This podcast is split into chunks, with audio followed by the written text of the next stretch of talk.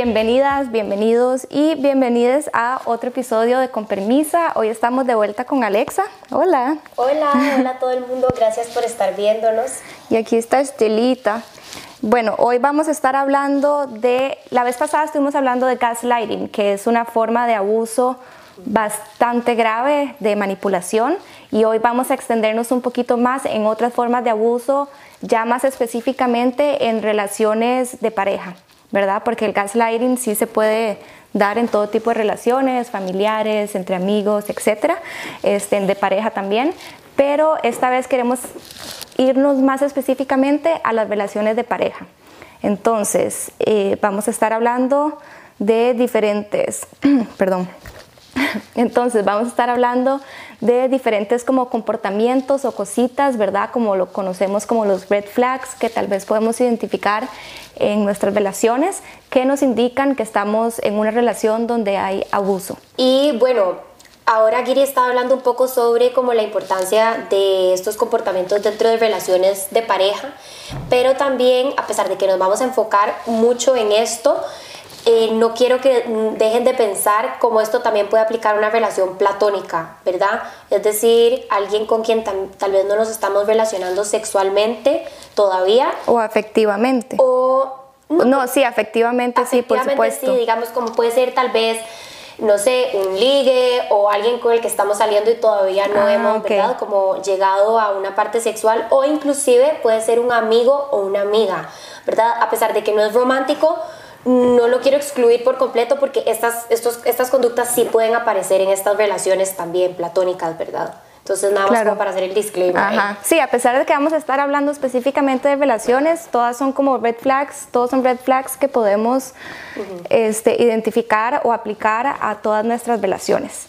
Entonces, em, no sé si vos querés como explicar tal vez de alguna manera más como profesional, técnica, eh, los comportamientos abusivos o pasamos a leer, digamos, hicimos como una lista de ciertos comportamientos que, comportamientos que podemos identificar. Entonces...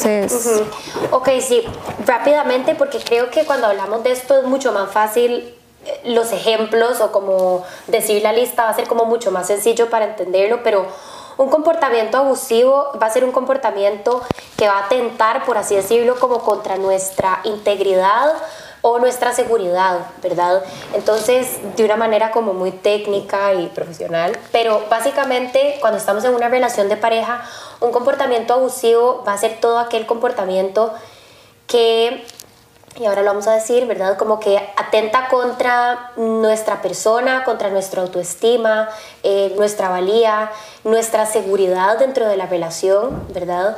Y no solamente estoy hablando de seguridad física, sino también nuestra seguridad emocional de poder, ¿verdad? Sentirnos eh, tranquiles, de poder compartir algo, de poder sacar a tema una conversación difícil, etc. Pero por eso les digo, es mejor como que leamos la lista. Porque ok. La voy a leer porque no quiero que se me quede ninguna por afuera. Entonces, ok, dentro de los comportamientos abusivos tenemos los celos, el control, la posesión, el gaslighting, aislar a la persona de su familia y amistades, etc. Violencia física, violencia verbal como insultos, ridiculizar y humillar a tu pareja, las, amenazas o castigos, ¿verdad?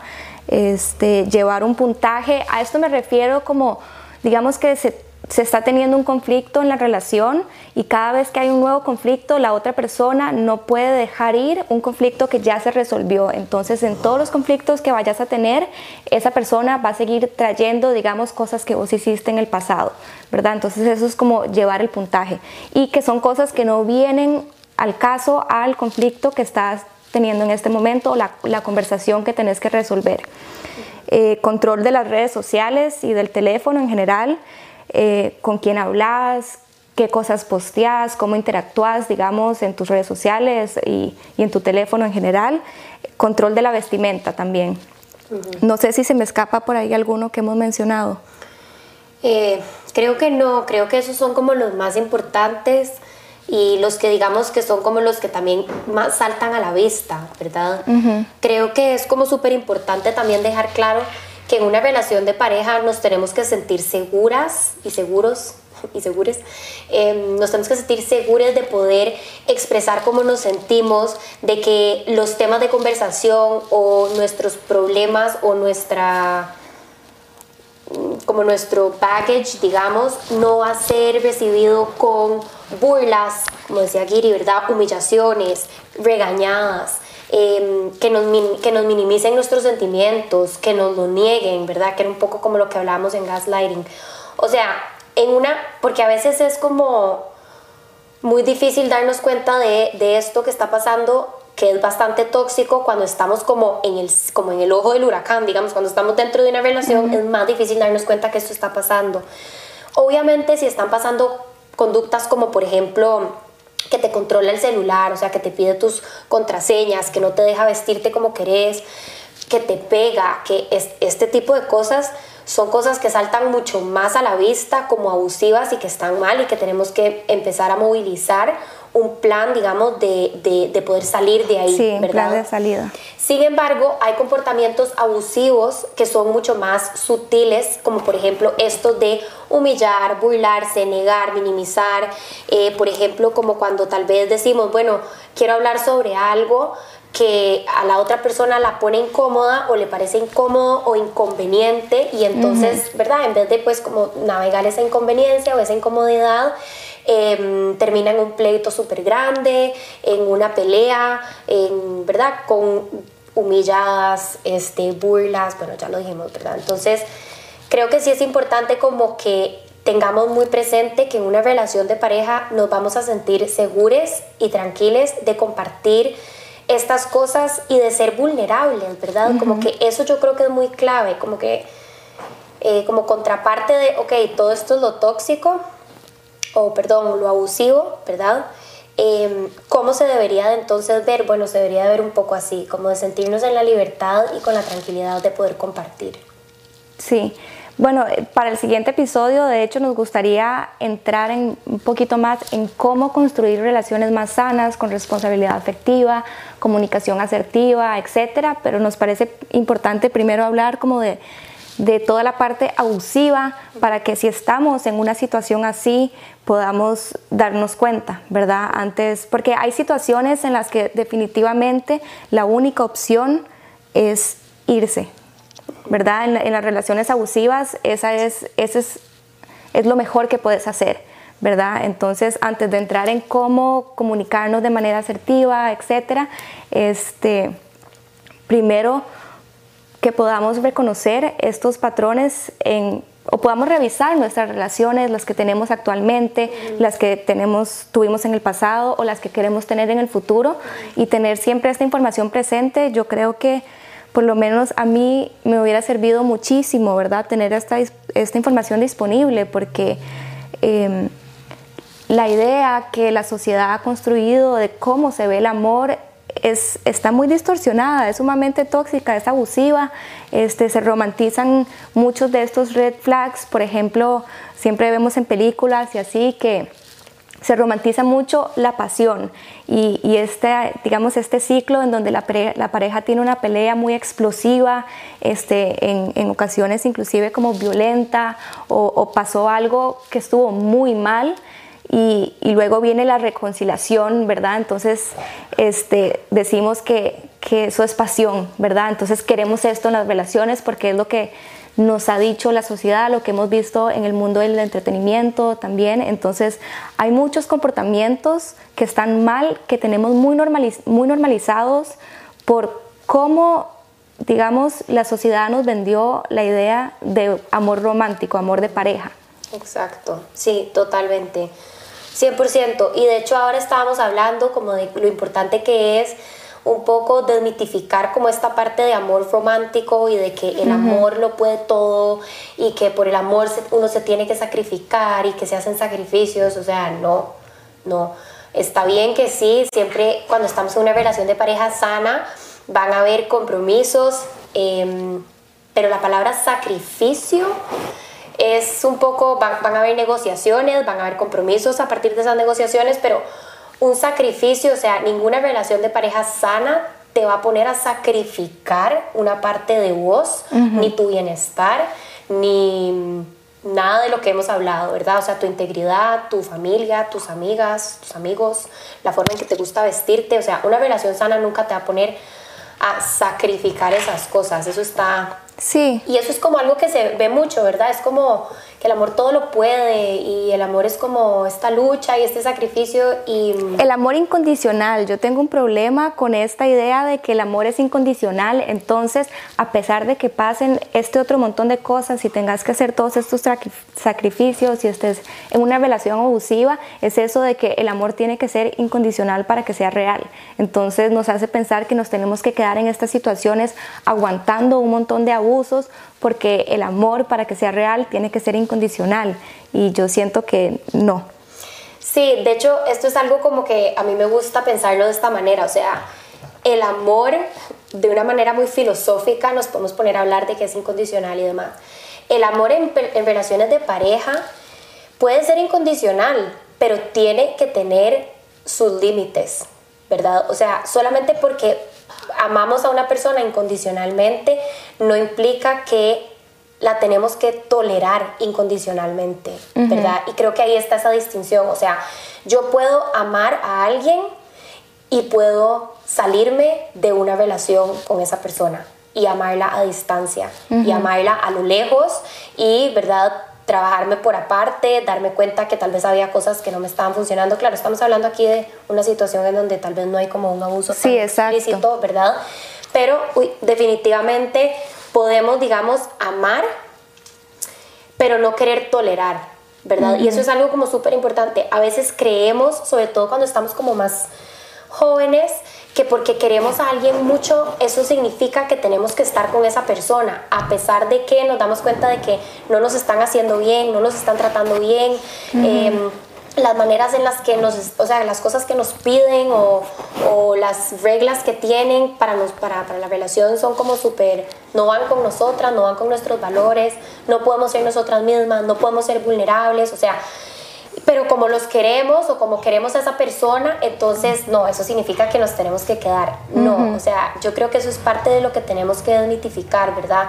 Solo porque amamos a alguien no significa que nos tenemos que quedar con esa persona. Nos tenemos que amar mucho más, muchísimo más a nosotras mismas. Sí, digamos, yo creo que el amor incondicional válido o necesario cuando es hacia una misma, ¿verdad? De mí hacia mí. Sí, y bueno, y creo que ese amor incondicional también se vive con los hijos, ¿verdad? Este, es decir, como que no importa qué hagan, no importa qué, qué, errores cometan y demás, como que siempre el amor está ahí, ¿verdad? Sí. Pero ahí por eso es que me gusta hacer esa distinción de como amor incondicional no es tolerancia incondicional y lo solemos como mezclar. Sí, y también en, en, digamos, en la maternidad y la paternidad con los hijos, las hijas, Em, también hay un componente de responsabilidad, porque mientras les hijos sean menores de edad, vos tenés este compromiso y esta responsabilidad de velar por su seguridad. ¿Verdad? de, educarlos, de criarlos, de mantenerlos, digamos, este, de suplir todas sus necesidades básicas, este, etcétera. Que ojo, estamos hablando de maternidad y paternidad, no de noviazgo, ¿verdad? Porque hay demasiadas relaciones en donde esto pasa, en donde literalmente este, empezamos a, ver cómo, mm, empezamos como a asumir el rol de mamá, papá, eh, maestra, de, mm, de nuestras parejas a un nivel como de que los estamos, o sea, hay hasta como dichos que dan risa, que es como terminando de criar, ¿verdad? Ay, no, qué espanto, sí. Sí, y es como, no, o sea, yo necesito que ustedes entiendan que ustedes no son hospitales para... De rehabilitación. Exacto, ustedes no son ni hospitales de rehabilitación, ni hospitales de enseñanza para habilidades para la vida de sus parejas. Para nada. Ustedes tienen que estar con una persona que por lo menos esté igual que ustedes en niveles como de inteligencia emocional o inclusive más arriba porque buscamos como crecer, ¿verdad? Una persona que está mucho más abajo que nosotros en una inteligencia emocional, inevitablemente vamos a caer en una dinámica en donde le vamos a estar enseñando cosas y ahí no hay como mucha, mucho espacio para crecer. Y el problema es que si la otra persona no tiene la disponibilidad, digamos, y las ganas de decir como, ok, realmente quiero mejorar, quiero tener una mejor inteligencia emocional, quiero aprender.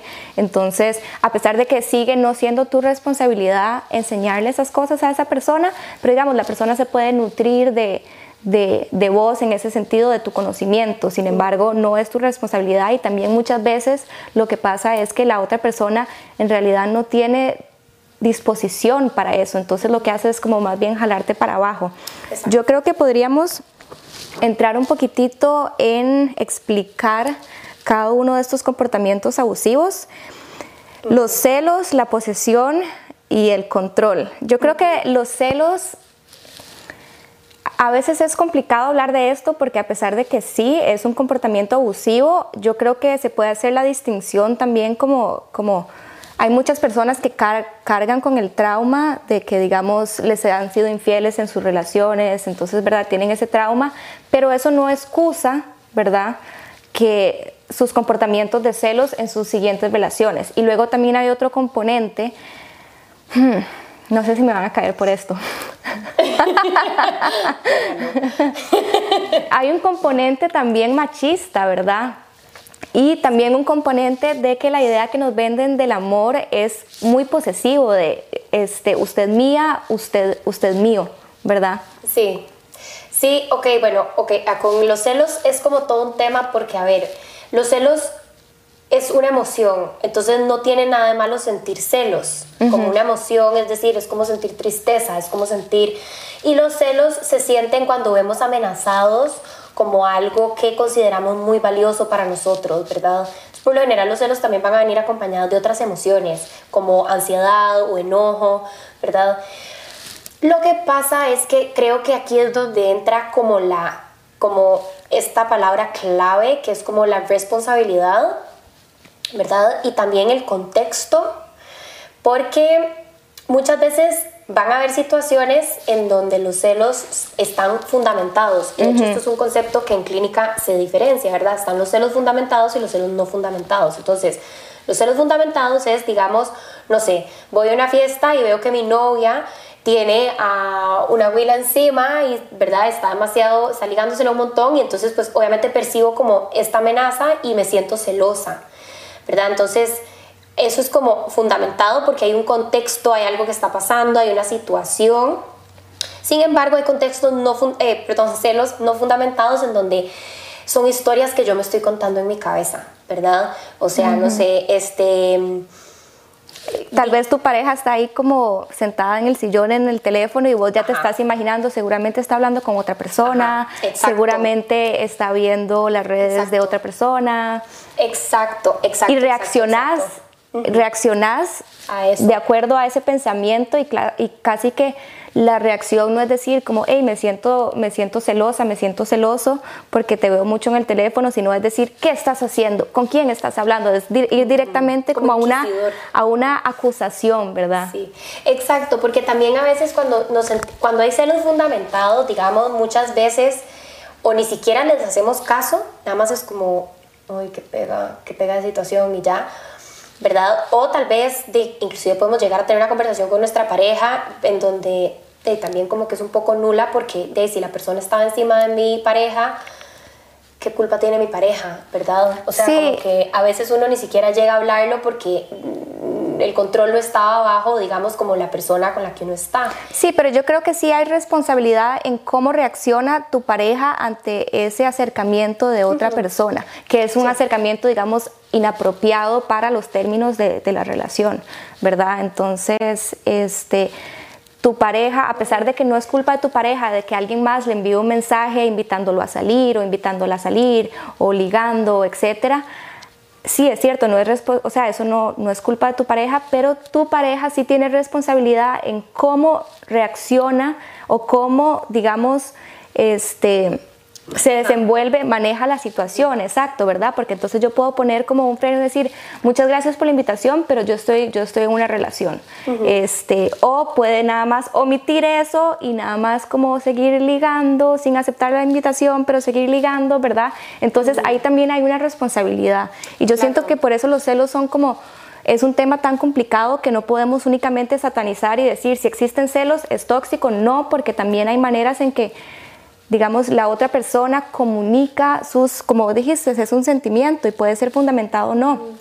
Entonces, digamos, en el caso de una persona que, que traiga como este trauma de que en sus relaciones pasadas le han sido infiel, entonces de repente está con una nueva pareja y hay alguna situación pasando que le está como, como disparando o trigger, ¿verdad? Esa, ese sentimiento de celos y vos podés comunicarlo haciéndote responsable de que esos son sentimientos tuyos, ¿verdad? Y no ir directamente a atacar de, y asumir que está pasando algo. Sí, sí, sí, totalmente de acuerdo.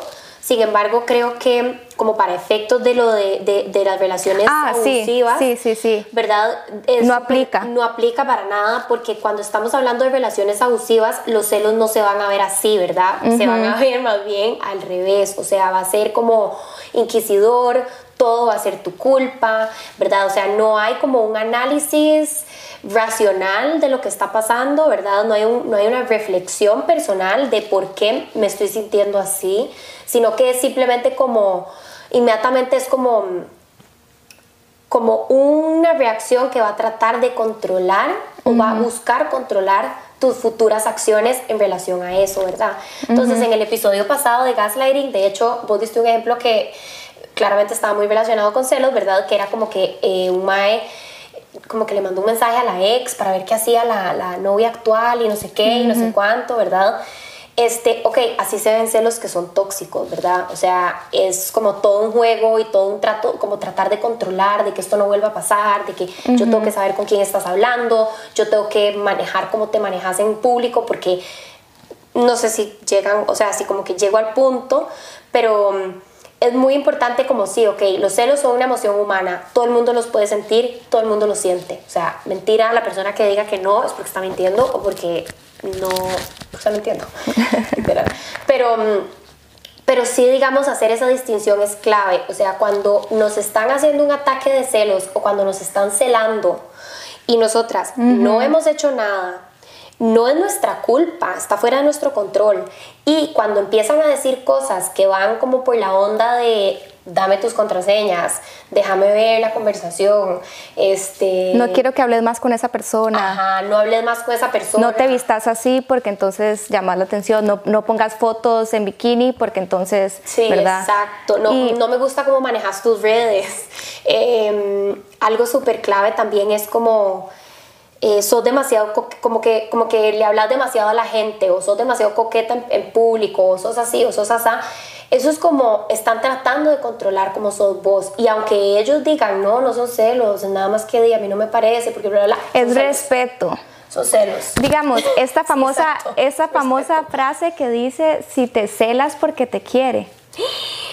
Que horror, qué horror. O sea, la persona que se inventó esa frase tiene un espacio y es que es una frase es una frase conocida y eso eso es lo más problemático de todo verdad no es una frase como que casi nunca hemos escuchado no todo, todos hemos escuchado la frase de si te celas porque te quiere y eso está completamente mal. Sí no no no no no eso está tan mal en tantos niveles o sea si te cela es porque piensa que sos un objeto que poseer. Literalmente. Si te cela es porque no te ve como tan persona, ¿verdad? Em, es esta, esta idea de que, de que nuestra pareja nos pertenece, ¿verdad? Sí, Entonces, que no es como su propia persona, sino que es como mi porque a pesar de que podemos estar en una relación donde asumimos ciertos compromisos dentro de la relación sexoafectiva, este, ¿verdad? Como que digamos este, monogamia, etcétera, etcétera, hay ciertos como límites dentro de, digamos, que sostienen la relación, que están bien, este, eso no significa que entonces vos, digamos, ya no sos vos o que ya no puedes ser libre, ¿verdad? Como que vos asumís ciertos compromisos dentro de la relación Sin embargo, vos podés seguir siendo vos y tener libertad de salir con tus amigas, con tus amigos, de hablar con quien quieras, de subir las fotos que quieras a tus redes sociales, de ser vos básicamente, de aceptarte al trabajo, etcétera, etcétera, porque hay veces que se llega hasta tener un control sobre eso, ¿verdad? Sí, 100%. No, no, esa frase de que si te celas y te quiere de una vez, por favor, o sea, olvídense, olvídense, eso no es así. No, es amor. Eso no es amor, en serio. Abuso, es, abuso. Eso es abuso y una persona que nos cela este, patológicamente, digamos, que nos cela por todo, que como dice Giri, o sea, nos, nos, nos, no nos permite ser, digamos, eso no es amor. Y es que yo creo que hay muchos de estos que derivan de esta idea de posesión, ¿verdad? Porque los celos, el control, aislar a la persona, que eso también pasa mucho, ¿verdad? Entonces, este, te ves en una situación de que cada vez que querés salir con tus amigas o, con ciertas amistades o tu familia inclusive, o que querés ir a, digamos, luego a tomarte un trago con tus compañeros y compañeras del trabajo, etcétera, siempre crea un conflicto al respecto. Entonces, luego la otra persona para evitar, ¿verdad? Este, ese, ese conflicto termina aislándose, ¿verdad? Sí, qué fuerte. Sí, eso es muy problemático y creo que eso también va muy de la mano con celos, ¿verdad? O sea, creo que es como usted, usted mía, usted mío. Sí, y bueno, y, es como necesito controlar. Exacto. Necesito controlar a esta persona porque, ¿verdad? Porque es mía. Entonces, es mi propiedad, claro. Es mi objeto. Luego, luego te das cuenta que estás en una relación en donde solo habitas los espacios de la otra persona, ¿verdad? Porque son los espacios que esa persona puede controlar, sus amistades, su familia, su trabajo, su, ¿verdad? Solamente su espacio. Y no te permite a vos tener tu espacio y él nunca se involucra o ella nunca se involucra en tu espacio, sino que más bien te aísla por completo porque él, no, él o ella, perdón, yo ya, todo el bias. porque él no te permite.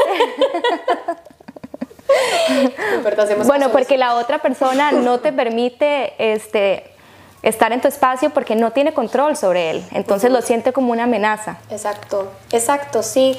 Y bueno, aquí hay como, uf, podemos hablar un montón, ¿verdad? De cómo esto también, o sea, pueden ser comportamientos o como patrones de comportamiento narcisistas y demás, pero bueno, que no nos vamos a ir por ahí.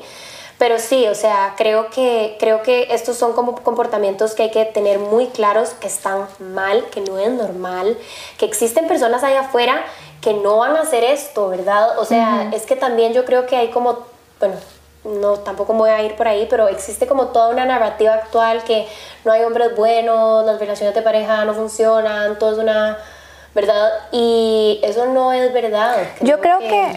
eso viene también porque antes todo estaba tan normalizado que también hay mucha gente que dice es que las relaciones de antes eran de verdad porque duraban toda la vida. No, y eso es súper problemático porque las relaciones de antes eran tan, tan machistas que la mujer estaba completamente sumisa a la relación y aguantando todo tipo de comportamientos abusivos sin poder irse por muchas razones. El prejuicio, digamos, social de, de un divorcio, ¿verdad? este, también la parte económica, que si vos estás en esta dinámica, y esa era también la dinámica que era mucho más común antes, todavía se da, pero esa era la, digamos, la dinámica, el hombre salía a trabajar, la mujer se quedaba en la casa cuidando a los hijos. Entonces, en el momento que vos decidís como, ok, quiero irme de acá, te, te topas con un montón de obstáculos, tal vez el hecho de que hace 10 años, digamos, renunciaste a tener algún trabajo o algo así porque te quedaste en la casa cuidando a los hijos mientras tu pareja trabajaba. Entonces, si vos querés irte, es como a dónde me voy. No dependo económicamente de esta, de esta otra persona este, para mantenerme a mí y para mantener a, a mis hijos. Este, entonces, no, digamos, no era tan fácil y también no era tan socialmente aceptado este, las separaciones, los divorcios y también esta idea de que el valor de nosotras como mujeres estaba en poder, digamos, casarnos y formar una familia y que nuestro, digamos, rol y objetivo en esta vida era ese. ¿Verdad? Entonces también había como este shaming que si luego de cierta edad no estabas casado, ¿verdad? Como mujer es como, mm, ¿verdad? Te dejó el tren, te dejó el, Sí, sí, sí, sí. en cambio, eh, de manera contraria, si es el hombre, entonces más bien es como, ay, es, es un don Juan, es un, ¿verdad?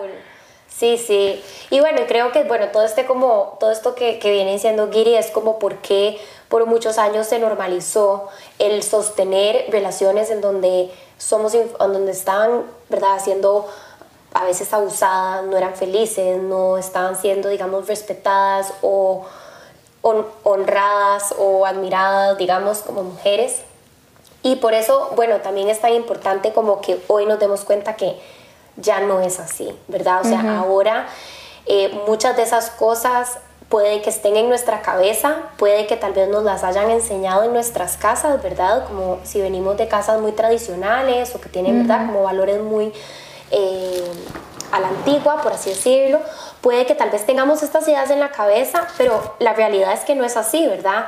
O sea, hoy en día podemos salir a trabajar, podemos eh, estudiar, mm, tenemos como, o sea, podemos controlar nuestro mm, ciclo, literalmente, ¿verdad? No tenemos que quedar embarazadas, este, podemos, en fin, un montón de cosas que nos permiten construir relaciones sanas desde nuestra, desde, para nuestro beneficio, digamos, y el de la otra persona, sin tener que sacrificar ninguna de las dos. Em, entonces, por eso creo que es tan importante como también hablar de poder irnos cuando es tiempo de irse, ¿verdad? O sea, de irse de una relación, eh, frenarla y decir adiós, salirse de una situación en donde ya vemos señales que tal vez esta persona eh, más adelante, si nos quedamos más tiempo, va a ser abusiva, va a ser controladora, va a ser este, humilladora, irrespetuosa, ¿verdad? Etcétera, etcétera, etcétera. Entonces, como que creo que eso no solamente recae, como decía Giri ahora, más, más atrás, ¿verdad? Como que Em, tenemos que educarnos nosotros y buscar lugares a donde encontrar esta información, ¿verdad? Y bueno, y también obviamente si tenemos el conocimiento y podemos crear contenido educando sobre esto, también hacerlo, porque como decía Giri, estamos en un limbo en donde se están cayendo todas estas cosas, ¿verdad? Que venimos hablando, pero no tenemos muy claro cómo construir estas nuevas sanas, ¿verdad? Entonces estamos como en este punto medio en donde tenemos como que buscar y salir y eh, educarnos y tomar como esa responsabilidad y el liderazgo de decir, bueno, yo me voy a educar, yo voy a buscar contenido, voy a buscar, eh, ¿verdad? Personas que saben de esto, que me van a hablar de esto, que yo voy a aprender de esto, terapia, la terapia es increíble para esto, ¿verdad? Em, y sí, muy importante. Yo creo que yo quería hacer un pequeño paréntesis en que las mujeres ahora tenemos mucho más autonomía y esto también es gracias a la lucha feminista, ¿verdad? El hecho de que para hoy, para nosotras, para las mujeres, hoy en día tenemos la posibilidad de ir a la universidad, de ir a trabajar, de perseguir nuestros sueños y tener autonomía de nuestra vida y también no tenemos autonomía completa de nuestro cuerpo, ¿verdad? Por ahí hay otro tema, pero por lo menos tenemos, digamos, métodos de planificación. Entonces, estas son cosas que antes no eran posibles para las mujeres. Ocupaban, digamos, permiso de su dueño, entiéndase si no estaba casada de su padre y si estaba casada de su esposo para poder ir a la universidad y trabajar. Sí. Y que eso es algo que Ah, sí, no, no, no se podía tener propiedad. Entonces, plata, literalmente. Sí. Y estos son, estos son avances que se lo debemos a la lucha feminista, a todas las mujeres que pusieron el cuerpo, que levantaron la voz, que tomaron espacio, que hicieron ruido, que incomodaron, que lucharon, porque hoy tengamos estas cosas que tal vez las damos por sentadas y no nos damos cuenta que no fue hace tanto que no las teníamos, ¿verdad? Gracias a la lucha feminista hoy podemos estudiar, o sea, si ustedes hoy trabajan, estudian, tienen plata, tienen su carro, pueden sacar un préstamo, pueden comprar propiedad, pueden decidir cuándo tener hijos o no. Eso es gracias a la lucha feminista. Y aunque digan, no, yo no soy feminista, ustedes gozan de esos privilegios gracias a la lucha feminista. Así que eso es como un paréntesis muy importante. No, y también que hay muchas mujeres que en este momento dicen, ok, yo me identifico con la lucha feminista de antes, pero no la de ahora. Sin embargo, pongamos el contexto, la lucha feminista de antes no era como que salió y todas las mujeres estaban de acuerdo, no, tuvo muchísima resistencia, inclusive de las mismas mujeres que no eran parte del movimiento, como básicamente diciéndoles, y otra vez esta palabra es súper problemática, ¿verdad? Pero que están locas, ¿verdad? Que eran mujeres locas. que estaban pidiendo estas cosas porque estaban este, amenazando cómo funcionaba, digamos, la sociedad y lo que, lo que era normal en ese momento. Entonces, posiblemente hay muchas cosas que hoy en día vos como mujer decir, decís, no, a mí no, yo no me identifico con la lucha feminista y por las cosas que están luchando hoy en día, pero, pero hay una posibilidad que las futuras generaciones vayan a decir, vayan a gozar de las cosas que se puedan lograr, digamos, hoy en día. Sí, hoy en día, y decir qué dicha y, gracias por, por, esto.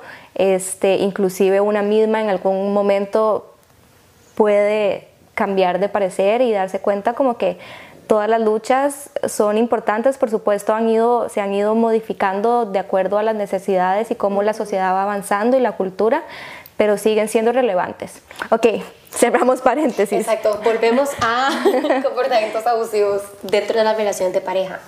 Creo que seguía uno muy importante que era como humillar. Sí, ridiculizar y humillar. Sí, bueno, este es como lo dice el nombre, ¿verdad? Y yo creo que esto es demasiado importante saber y darnos cuenta porque a veces, qué difícil, ¿verdad? Porque a veces es como...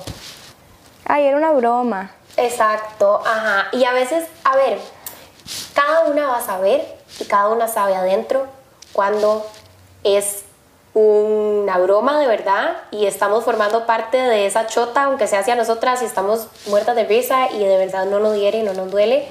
Y es simplemente, ¿verdad? Como una dinámica de pareja en donde, no sé, usamos el humor para tal vez como decir ciertas cosas o lo que fuera.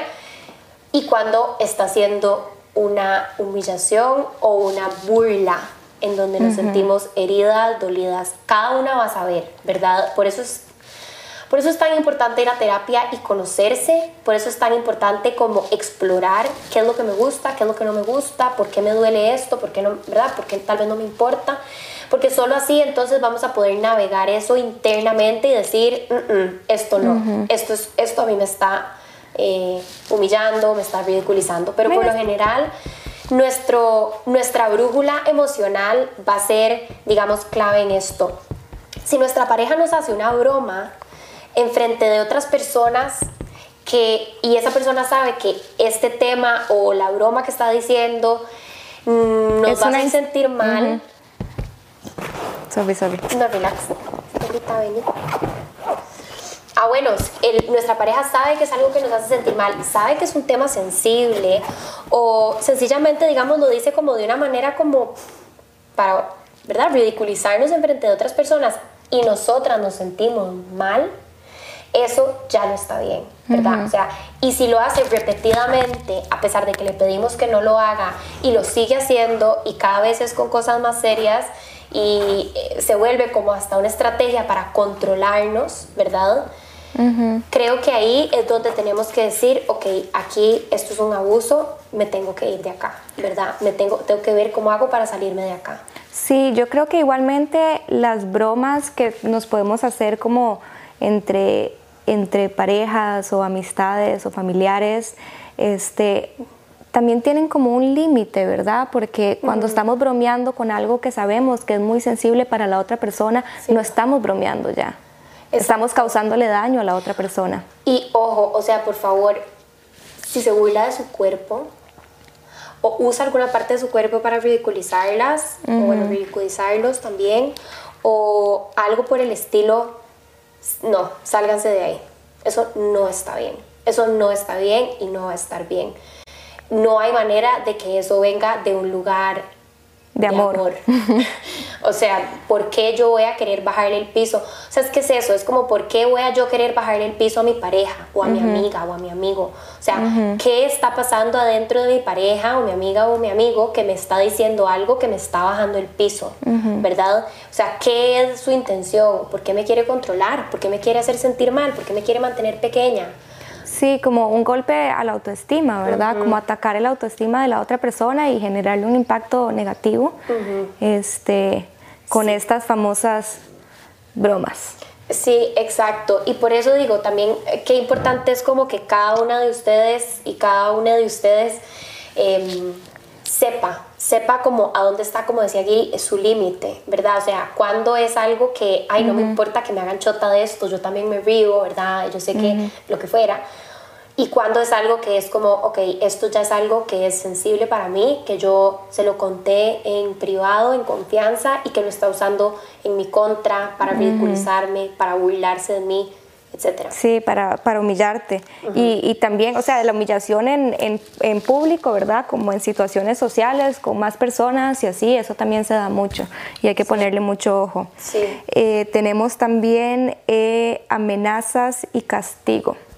Cuando la otra persona utiliza, digamos, el método de castigo cada vez que, digamos, sí. para corregirte un comportamiento. Entonces, digamos que no le gusta que vos te vistas de cierta manera. Entonces cada vez que vos te vestís de esa manera, lo que hace es buscar alguna forma de castigarte uh -huh. para que así vos eventualmente dejes de hacerlo o te atenés a las consecuencias de haberte vestido de esa manera, por ejemplo. Sí, exacto, exacto. O por ejemplo, típico como castigo es la ley del hielo. Uh -huh. Típico, ¿verdad?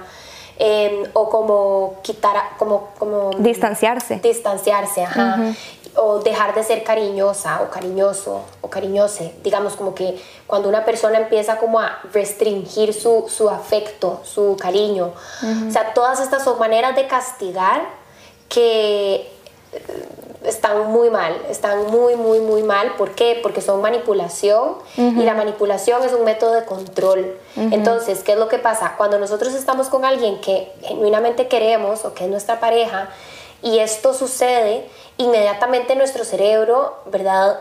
Va a buscar como eh, estar otra vez bien. Uh -huh. Y si no tenemos muy claro esto de lo que estamos hablando, podemos llegar a traicionarnos, ¿verdad? A uh -huh. decir, uy, no, yo sé que esto no está mal, pero no importa, o sea, quiero estar bien con esta persona, entonces yo voy a ir a, yo sé que él, yo sé que él se tiene que disculpar conmigo, pero no importa, yo me voy a disculpar, ¿verdad? O sea, uh -huh. como que hay que tener mucho cuidado, hay que tener también mucho amor propio, de saber como cuándo estos comportamientos, o sea, cuándo hay que tragarse como, como el orgullo, o sea, no el orgullo, más bien al revés, cuando más bien sostenerse uh -huh. y decir, no, yo sé que yo me merezco algo mejor y salirnos de ahí, ¿verdad? Aunque tal vez digamos, no, pero es demasiado temprano, no, pero apenas nos conocemos, no, pero ya es, o sea, ya es uh -huh. suficiente, eso es suficiente. Los castigos y bueno, las amenazas, me parece súper importante hablar de la diferencia entre amenazar y poner un límite.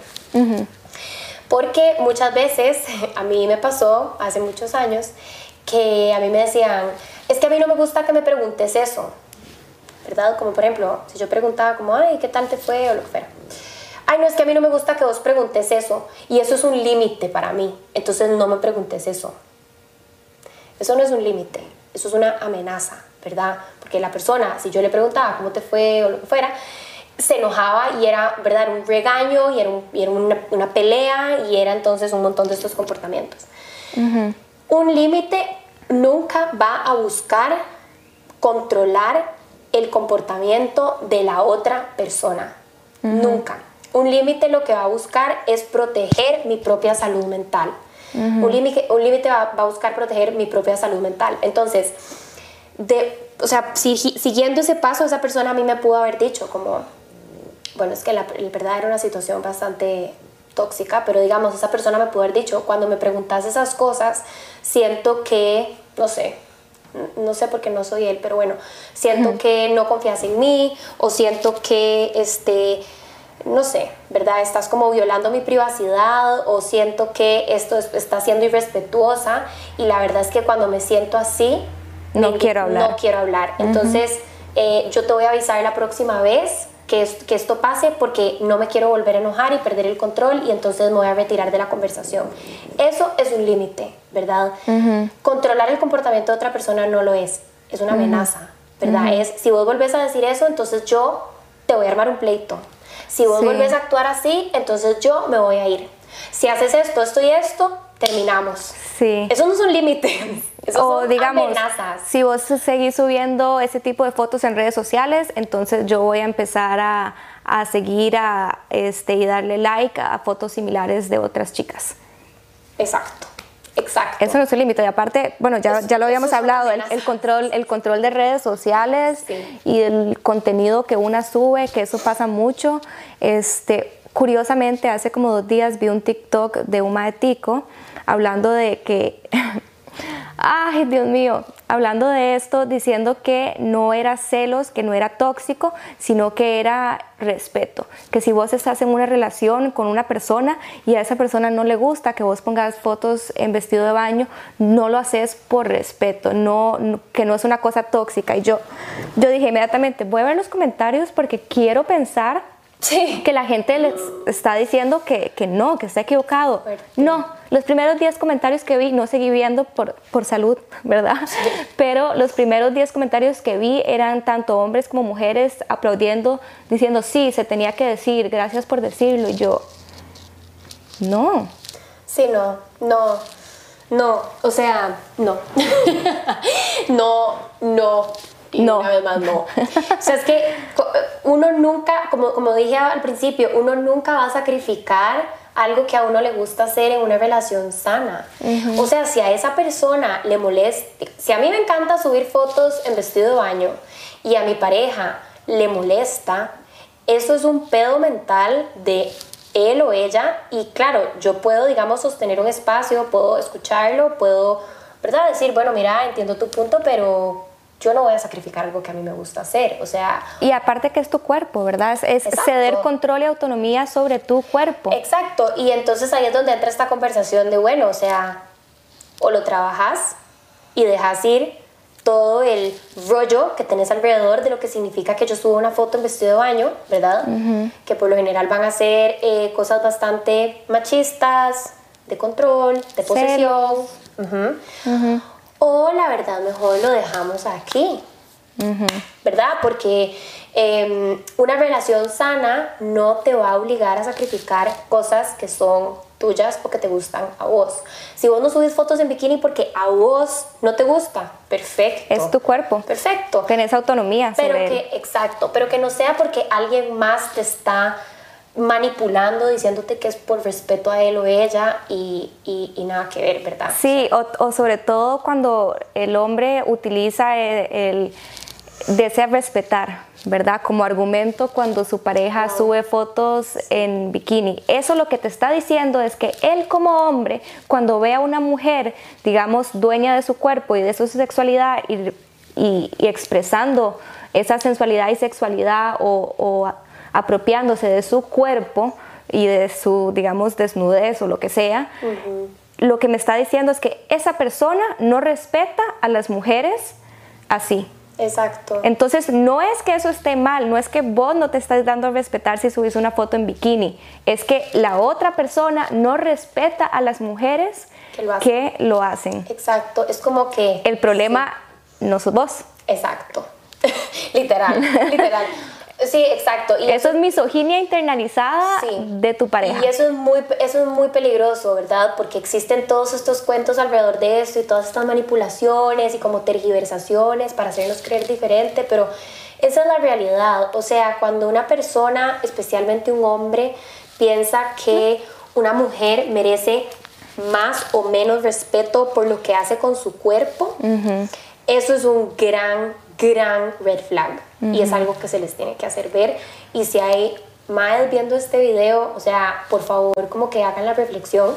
Y si es algo que les pasa, ¿verdad? O sea, no todo está perdido. Eso se puede trabajar, no se puede construir. Uno puede decir, estoy Bueno, un gran paso es estar viendo estos videos.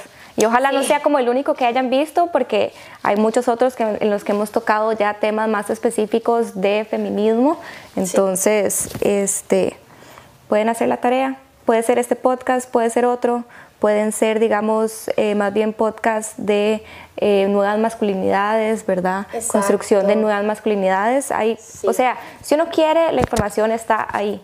Exacto. En internet, en redes sociales, es cuestión de realmente interesarse. ser proactivo, ir, buscar esta información, absorberla, este, compartirla también y luego reflexionar toda esta información que recibiste, reflexionarla, llevarla para adentro y poder identificar, ok, qué cosas aplican en mí y qué cosas no. Pero bueno, Total. seguimos. Otro Em, bueno, ya hablamos del control de redes sociales y teléfono Sí. y control de, de la vestimenta. Que esas eran las otras que teníamos, y el llevar el puntaje, que yo lo expliqué al principio, ¿verdad? Ese es el no poder dejar ir ninguna cosa que haya pasado, ningún conflicto anterior en la relación, aunque ya, ya se haya resuelto, entonces siempre, siempre, te, siempre te va como, como, siempre va a usar tus acciones pasadas como, como eh, manera de manipular la situación actual. Exacto, exacto. O sea, creo que aquí es importante hacer la distinción. O sea, hay una gran diferencia entre, ok, si, si se sigue sacando un tema y se sigue peleando por un tema, eh, revisar por qué, ¿verdad? O sea, por qué está pasando esto, por qué sigue siendo un pleito esto, una discusión o un tema en la relación. Creo que esto de llevar puntaje es súper notorio cuando, por ejemplo, nosotros, digamos de que tenemos, tenemos un, un, problema, queremos hablarlo, llegamos a decir como, mira, no me gustó ABC, y esta, nuestra pareja, en vez de responder y decir como atacar el problema, ¿verdad? Actual y como el ABC. solucionar el ABC, sale con un, bueno, pero es que usted da cuenta de que me está reclamando esto si usted XYZ hace dos meses y eh, tal otro día esto pasó y tal otro día esto pasó. Eso está demasiado mal, ¿verdad? O sea, y hay que eh, tener mucho cuidado con qué tanto pasa esto y si verdaderamente nuestra pareja nos imposibilita hablar de lo que a nosotros nos duele, nos importa y cuando estamos vulnerables porque todo lo bloquea con nuestros errores, ¿verdad? Y nos hace sentir mal y avergonzadas o avergonzadas por nuestros errores cuando todo el mundo va a cometerlos, ¿verdad? O sea, como que siempre va a haber de ambos lados cosas que se pueden sacar del pasado, o sea, ¿verdad? Como que no es como que alguien va a tener un récord perfecto. Entonces, por eso es que es tan tóxico em, y tan abusivo a largo plazo, porque es como una manera también de manipular un poco, como de hacer un toque de gaslighting, de hecho, porque es como una estrategia de bloqueo, ¿verdad? Como que bloqueo lo que me estás tratando de hacer ver de mí y te tiro más bien como una vara tuya para que entonces... nivelar, para que ahora los dos tengamos como algo... Ajá, para que como que te acordes de que, ah, ah usted no tiene derecho a reclamar, ¿verdad? O sea, como que va por Y es una forma de evadir también como, como tener la conversación y trabajar en el, en el conflicto, el problema y, y, solucionarlo, ¿verdad? Porque tal vez si esta persona te está diciendo como este comportamiento, esto que dijiste no me gustó, etcétera, la manera de evadirlo, no asumir responsabilidad de lo que se hizo, este, es básicamente como difiriendo la, la conversación al pasado a algo que vos hiciste hace seis meses de lo que ya se habló, ¿verdad? Sí, exacto, total.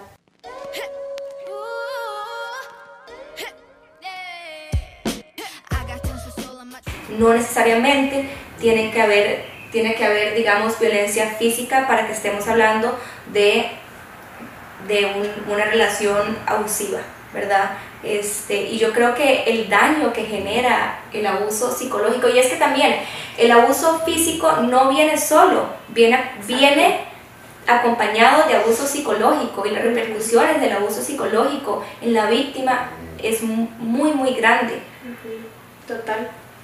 Sí, es algo muy serio y es algo muy real y es algo muy complejo. Eso es un tema del que podríamos hablar como todo otro episodio, porque verdaderamente, ¿verdad? Como que es algo que abarca un montón de cosas, pero digamos que como tratando de reducirlo sin sacrificar información crítica, esto es un poco como lo, lo, más importante, ¿verdad? O sea, no solamente porque no te pega, no significa que no haya violencia y que no te esté violentando, ¿verdad?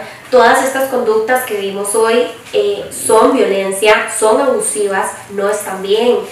Y este, solamente porque, eh, no sé, estás en una relación de pareja abusiva y no te puedes salir, no significa que querés estar ahí, ¿verdad? Significa que es parte de esa relación que sea tan complejo salir y que más bien es como tu señal para buscar ayuda, para, ¿verdad? Como llamar a, instituciones que te pueden dar apoyo, hablar con tu familia, con tus amigas, con personas que vos sabes que te pueden ayudar a salir de acá. Bajo ninguna circunstancia hables con tu pareja, como me estoy pensando en ir porque, ¿verdad? Me está dando cuenta que sos abusivo, porque lo que va a pasar es que simplemente va a haber más manipulación de por medio, ¿verdad? Y vas a terminar más confundida.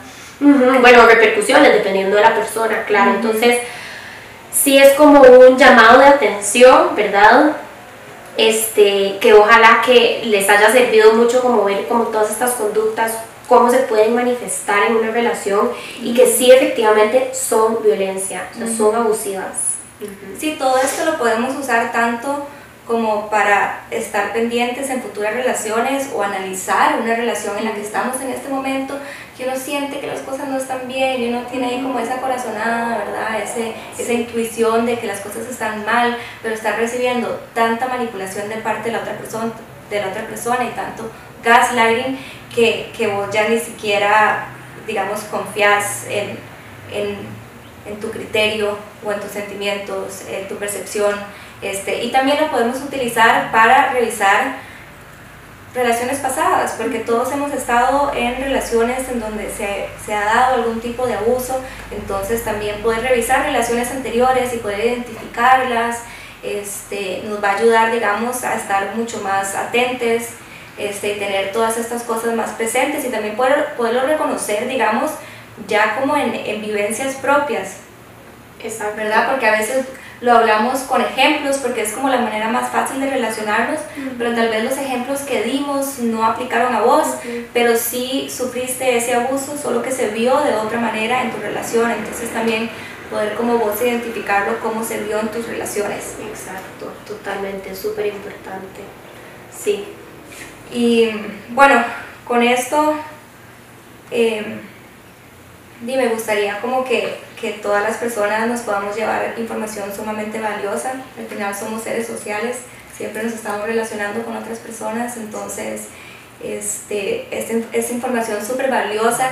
Y para el próximo episodio, ahora como estábamos hablando de este limbo en el que estamos, como que ya no estamos normalizando todas estas cosas, todos estos abusos, pero tampoco tenemos las herramientas para construir relaciones más sanas y mejores y estamos en este limbo, entonces para el próximo episodio vamos a estar hablando de cómo construir estas relaciones más sanas, cómo se ven, este, responsabilidad afectiva, comunicación asertiva, etc. Entonces creo que es como una seguida de tres episodios bastante, bastante valiosos. Este, y bueno, con esto nos despedimos. Pero bueno, como siempre recordarles que la mejor manera de apoyar espacios como estos, contenido como este es por medio de Patreon, entonces pueden ingresar a www.patreon.com slash no pasa nada oficial y hacer sus contribuciones a cambio de material exclusivo por parte de No pasa nada. La segunda mejor manera de apoyarnos es por medio de likes, comentarios, interactuar con nuestro contenido, compartirlo también y darle save, que ese es ahora como el super like. Entonces, ya saben, me encantaría saber qué piensan al respecto, nos pueden dejar sus comentarios y también sugerencias para otros, otros temas que podamos tal vez hacer con Alexa, más como relacionados este, la parte psicológica. Y nada, nos vemos en el próximo episodio. Chao. Chao, gracias.